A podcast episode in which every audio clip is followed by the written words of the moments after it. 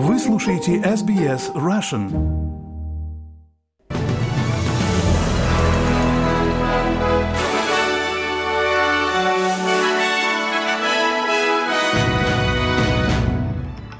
Добрый день, вы слушаете новости СБС на русском языке в студии Виктория Станкеева. Сегодня четверг, 14 декабря. Коротко о главных новостях к этому часу. Уровень циклона Джаспер понижен, но власти предупреждают, что опасность еще сохраняется. Делегаты по климату в Дубае согласовали историческую сделку по переходу от ископаемого топлива, и соратники Алексея Навального не нашли его в московских СИЗО, где он находится, а также что с ним по-прежнему неизвестно. А теперь на эти и другие темы более подробно. Уровень бывшего тропического циклона Джаспер понижен до минимума, но власти Квинсленда заявляют, что проливные дожди в штате продолжают идти. Около 40 тысяч домов, предприятий на севере Квинсленда остались без электричества, в том числе около 25 тысяч из них в Кернси.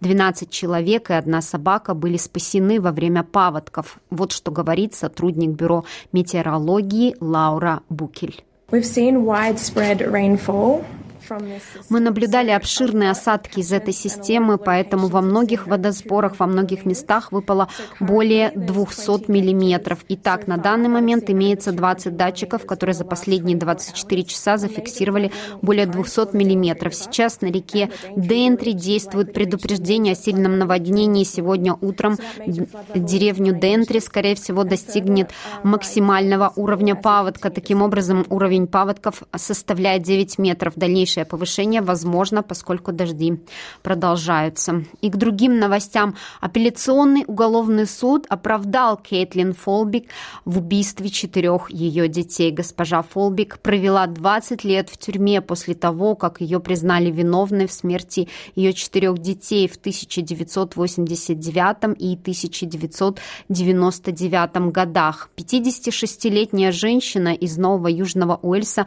всегда настаивала на своей невиновности невиновности. Она была помилована в июне этого года, когда появились новые медицинские доказательства, и специальная комиссия по расследованию обнаружила разумные сомнения в ее виновности.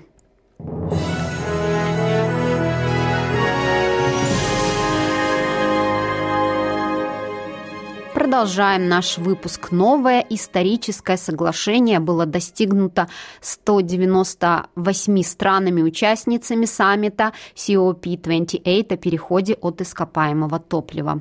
Хотя соглашение не обязывает страны отказываться от ископаемого топлива, оно было расценено как значительный шаг на пути к достижению цели нулевых выбросов к 2050 году.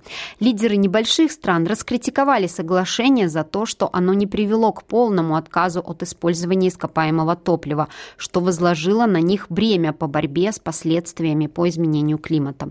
Но президент COP28 Султан Эль-Джабер заявил, что это исторический момент, который выведет планету на новую траекторию. The world needed to find a new way. Миру необходимо было найти новый путь, и следуя нашей полярной звезде, мы нашли этот новый путь. Мы предоставили всеобъемлющий ответ на глобальное подведение итогов и все другие мандаты. Вместе мы столкнулись с реальностью и добились того, что мы сможем направить мир в правильное русло. И к другим темам. Десятки тысяч учащихся 12 классов в Новом Южном Уэльсе сегодня получили результаты АТАР, австралийского рейтинга приема в высшие учебные заведения.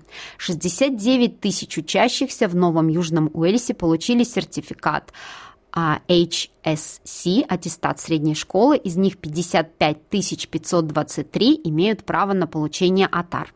Данные Центра приема университетов показали, что 49 студентов получили высший балл АТАР – 99,95. 12 из них были девочки и 37 мальчики из государственных и негосударственных школ. Премьер Нового Южного Уэльса Крис Минс призвал тех, кто не добился желаемых результатов, не отчаиваться, заявив, заявив, что существует бесчисленное множество других карьерных возможностей. Итак, студентов, которые довольны своими результатами АТАР, оценками HSC, поздравляю с выдающимся результатом.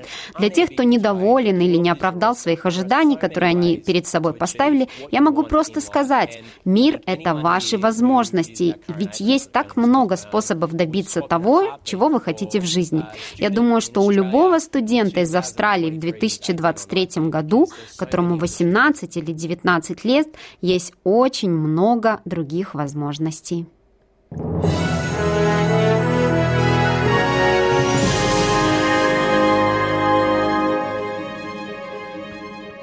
Вы слушаете новости СБС на русском языке. Глава Европейского союза Урсула фон дер Ляйн призвала блок поддерживать Украину столько, сколько потребуется. Глава Европейского союза сделала это заявление накануне ключевого саммита европейских лидеров, что резко контрактирует контрастирует с критикой Венгрии в отношении предоставления большей помощи Киеву.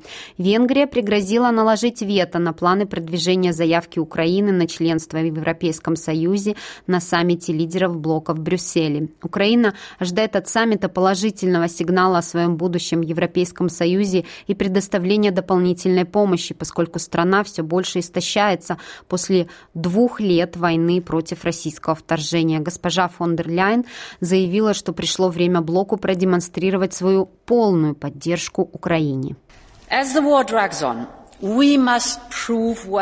Поскольку война затягивается, мы должны доказать, что значит поддерживать Украину столько, сколько потребуется. Украина борется не только против захватчика, но и за всю Европу.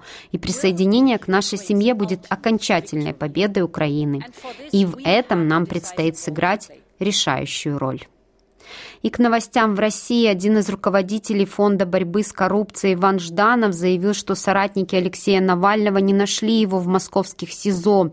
И где он находится, а также что с ним по-прежнему неизвестно. О местонахождении Алексея Навального нет информации уже 8 дней.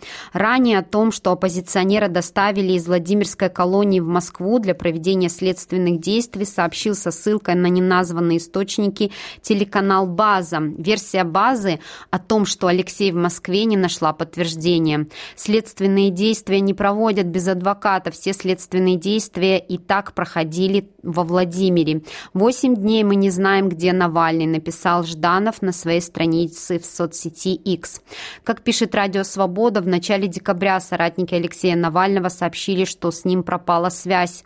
Его также не подключали к заседаниям суда. Позднее сотрудники колонии строгого режима номер 6 в Мелихове Владимирской области, где оппозиционер находился в последние месяцы, заявили, что он больше у них не числится.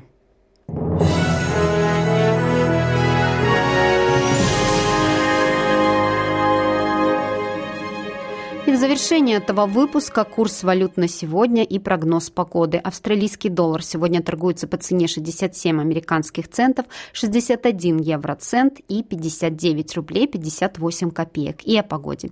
В Перте будет солнечно, плюс 29, в Адалаиде дождь, плюс 22, в Мельбурне такая же погода, плюс 25, в Хобарте дожди, плюс 24, в Канберре облачно, плюс 30, в Лангонге солнечно, плюс 33, в Сиднее возможен шторм, плюс 37, в Ньюкасселе дожди со штормом, плюс 37, в Брисбене солнечно, плюс 33, в Кернси будет ветрено, дожди, плюс 28, и в Дарвине возможен шторм, плюс 35. Это были все главные новости СБС к этому часу.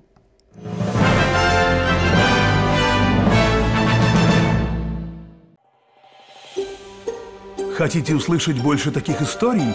Это можно сделать через Apple Podcasts, Google Podcasts, Spotify или в любом приложении для подкастов.